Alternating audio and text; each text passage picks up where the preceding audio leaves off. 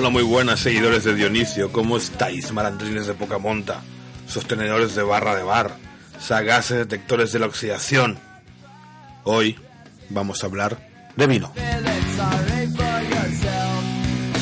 Bueno, en realidad ah, vamos a hablar de esa primera fase de la cata, que le gusta llamar a la gente que sabe de cata de vinos, que es la vista. Lo haremos porque el otro día en la tienda pues hubo una especie de debate allí de lo, importante que era la vista o si no era importante o que hay gente que directamente penaliza un vino por el aspecto que tiene. Entonces por eso pues eh, yo emití mis opiniones, eh, decía que la vista no importaba mucho en la cata de vinos y que quería matizar estas palabras aunque básicamente siga pensando lo mismo pero quiero explicar un poquito el por qué, ¿no? Y eh, me pareció bien compartirlo esto con ustedes. Iba a grabar un vídeo, pero bueno, no tenía la batería de la cámara y tal, entonces decidí grabar este podcast aquí en Symposium Podcast y así retomar un poquito a ver si puedo hacerlo con más frecuencia, este podcast de vinos. Bueno, básicamente la vista es eh, lo primero, el primero de los sentidos que entra en contacto con el mundo que nos rodea. Y por supuesto también con el vino que vamos a probar. Sí, he dicho probar y no catar, ¿vale? Probar. Este sentido es vital, de vital importancia para nosotros. De hecho, es el que mayor información nos da sobre las cosas que nos rodean. Podemos valorar aspectos tan importantes gracias a este sentido como el color de las cosas, el volumen o el movimiento. Es el primero de los sentidos, claro, que entra en contacto con el vino. Eh, la primera de estas cosas que entra en contacto con el vino cuando lo miro es quizás el color. De hecho, es lo que nos permite valorar si es estamos frente a un vino blanco, rosado, tinto, espumoso o lo que sea, ¿no? Pero esto pues ya lo tenemos por asumido porque nosotros somos bebedores de vino, no, no, vamos a catar un vino a ciegas. Con lo cual vamos a eh, pedir un vino tinto y tal, y bueno, pues, pues más o menos eso ya, ya lo tenemos sabido. Pero existen otros factores más allá del color, otros fenómenos que pueden ayudarnos a determinar ciertas cosas del vino que vamos a beber.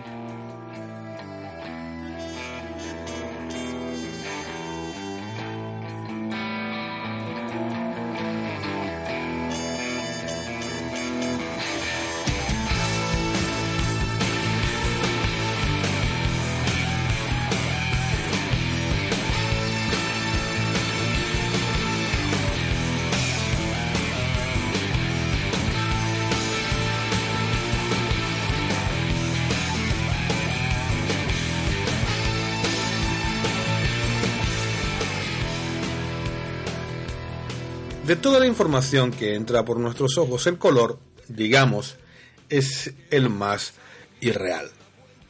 ¿Qué es el color? El color es una parte, una franja del espectro electromagnético que llega hasta nuestros ojos. Nuestros ojos tienen unas células, unos conos y unos bastones, y lo que hacen es que son sensibles a esas a, a la radiación electromagnética que llega a en nuestros ojos. Cada color tiene una frecuencia de onda, o sea, vibra de una forma diferente, se propaga de una forma diferente, eh, y eso es lo que va a determinar que es un rojo, que es un azul, que es violeta. Pero esto no deja de ser algo subjetivo. De hecho, va a depender de las referencias que tenga para que yo pueda nombrarlos. Hay gente gente que está en el mundo de la moda, por ejemplo, pues tiene un abanico increíble de nombres de colores que existen.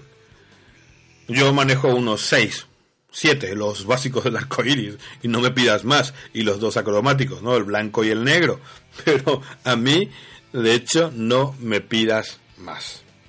Como decíamos, no solamente eh, la información que entra por, por, nuestros ojos es el color, sino que también entran, por ejemplo, profundidad, volumen, eh, velocidad, movimiento, no, velocidad, sino movimiento.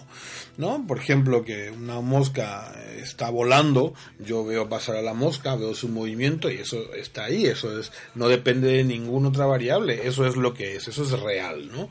Eh, o por ejemplo, ese vaso de caña tan ridículamente pequeño que nos dan en algunos bares de Madrid, tampoco es una ilusión, es, el tamaño que es y ya está no, no, no depende de otra cosa. Sin embargo, el color es quizás uno de los parámetros, como decíamos antes, más irreales que hay en la cata de vino, no solamente porque sea subjetivo, sino porque es muy manipulable. Actualmente, eh, la, ciencia de la enología pues tiene, pues tiene demasiadas armas, demasiados instrumentos como para poder retocar y hacer eh, maravillas con el tema del color y así darnos vinos visualmente muy atractivos, justamente por esto, porque sabe que la gente, en muchos casos, en la mayoría de ellos, por lo que me consta, eh, va a decidir beber o no un vino por el color que tiene a alguna gente le es indiferente, pero cuando cuanto más bonito, entre comillas,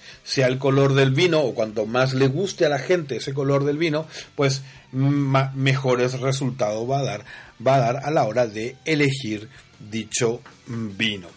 Eh, pero lo que decíamos, no eh, el color del vino no está ligado con la calidad final del producto.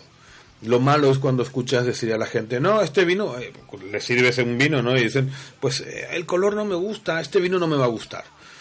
Eso, eso no tiene ningún sentido porque el color puede darnos quizás alguna referencia de un estilo, por ejemplo, si vemos una capa baja, pues a lo mejor es un estilo, de, cuando hablamos de un vino tinto, no es un estilo borde, eh, perdón, borgoñón, o cuando vemos una capa más cubierta, podemos decir que estamos en un vino de la zona de, de Burdeos, pero no necesariamente es así. Eh, lo que decíamos, eso ya va a depender también del capricho del elaborador, de lo que el elaborador quiera hacer dentro de la bodega, de darle más o menos extracción, de darle más o menos color. Todo eso se puede hacer a posta. Todo eso se puede hacer a propósito. No necesariamente, eso no es algo que no se pueda controlar no es algo que no se pueda controlar. la verdad que muchos de los parámetros en la elaboración del vino, muchos de esos parámetros se pueden, muchos de los parámetros se pueden controlar. Y el color es el, el que menos, digamos, efectos secundarios tiene. O esos efectos secundarios, pues, no son muy apreciables normalmente. No es como ya tocar con la parte, en la parte aromática o la parte táctil del vino que, eh, que tocar el, el, color, ¿no? Porque, eh, digo, depende de muchas otras variables y con la eh, tecnología actualmente, pues se pueden hacer muchas virguerías.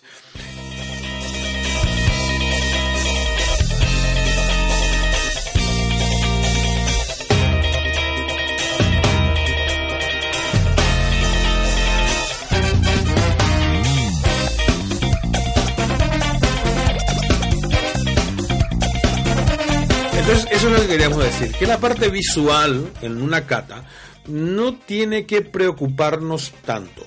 Siempre tendremos que apoyarnos de los, las otras fases o los otros componentes de la cata. En general, esto es así, siempre. Eh, es como un diagnóstico, ¿no? Cuando vamos al médico y nos piden una radiografía, no piden la radiografía, no, eh, la radiografía no va a ser el único elemento de diagnosis el médico se va a valer de la radiografía, de su, de la entrevista médica, de si te palpó o no te palpó, de lo que, de lo que le vamos contando. Entonces, eh, es un elemento de diagnóstico, no es el elemento de diagnóstico en sí.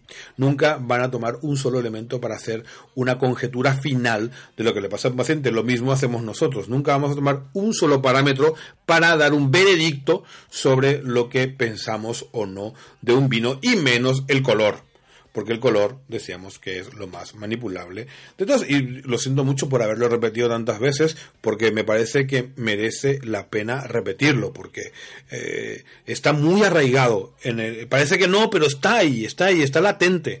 En cuanto le pones un vino que tenga, que es súper oscuro, con, con unos, unas tonalidades un poquito violetas, la gente, ¡ay, este vino, cómo me gusta el color! Y no debería ser así, ¿no?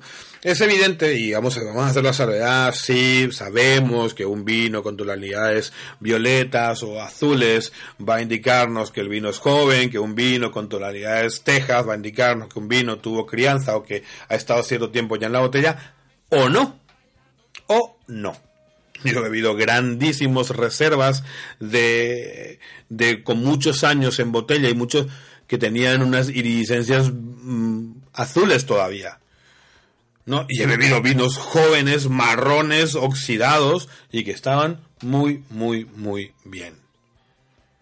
He bebido rosados con color fresa y he bebido rosados pálidos, casi blancos, ¿no? Lo que le llaman el vino gris en, eh, en la zona de en Francia o, o en Cataluña. Hay de todo y el color es quizás la parte menos importante dentro de la cata de vinos. Señores, estoy feliz por haber retomado este podcast, estoy feliz por poder grabar, estamos estrenando además eh, software nuevo, estamos estrenando micrófono nuevo, espero que les guste y vamos a estar en contacto. Pueden retomar las vías de contacto del podcast, en las que teníamos antiguamente. A mí me gusta mucho grabar esto. Seguramente no vamos, no voy a dejar Viva el Vino. Viva el Vino va a seguir allí, nuestro programa de radio con Pablo con Joserra. Vamos a seguir haciendo Viva el Vino por la 107.5 Radio Vallecas en vivo los martes de 8 a 9. Y también en podcast, puedes buscar nuestro podcast Viva el Vino por ejemplo, desde eh, las aplicaciones de iTunes o de, eh, de podcast eh, para Apple, en Spotify y también en Evox. Y por supuesto puedes seguirnos en todas esas en Viva el Vino. No te olvides de escuchar Viva el Vino. Y por supuesto este podcast que se llama Symposium Podcast, que fue mi primer amor, fue el primer proyecto de podcast que tuve y que me encanta. Así que, señores, ya sabéis, podéis entrar en nuestra cuenta de Facebook en eh, facebook.com barra Symposium Podcast o seguirnos en, eh, en nuestro blog, busquen en, en, en, en Google Symposium eh, Blog y va a salir nuestro blog de Symposium Podcast. Ahí también nos podéis seguir, por supuesto, en Twitter, en eh, arroba A-D-E-E-R-R-E e y en Instagram en... Eh, ¿Cómo se llamaba ahora el Instagram? No me acuerdo. Pero bueno, en Instagram, en, el, en, el, en la cuenta de Maracuyá Mía Vinos, M-Y-A Vinos. Se llama nuestra cuenta, me estaba olvidando, nuestra cuenta de la tienda en Instagram, y si, en Instagram. Y si quieres venir directamente a conocernos, estamos en el mercado de la cebada todos los días de 11 de la mañana a 2 y media de la tarde y de 5 a 8 y media. Y los sábados de 11 de la mañana hasta las 18 horas, continuado. Así que señores, muchísimas gracias por estar allí. Mi nombre es Daniel Román y esto fue Symposium Podcast.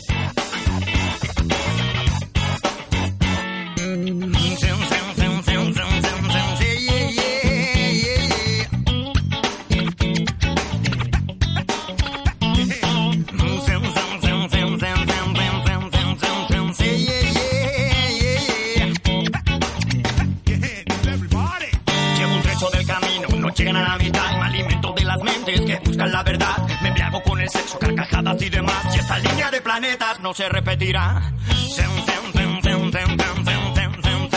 Yeah, yeah.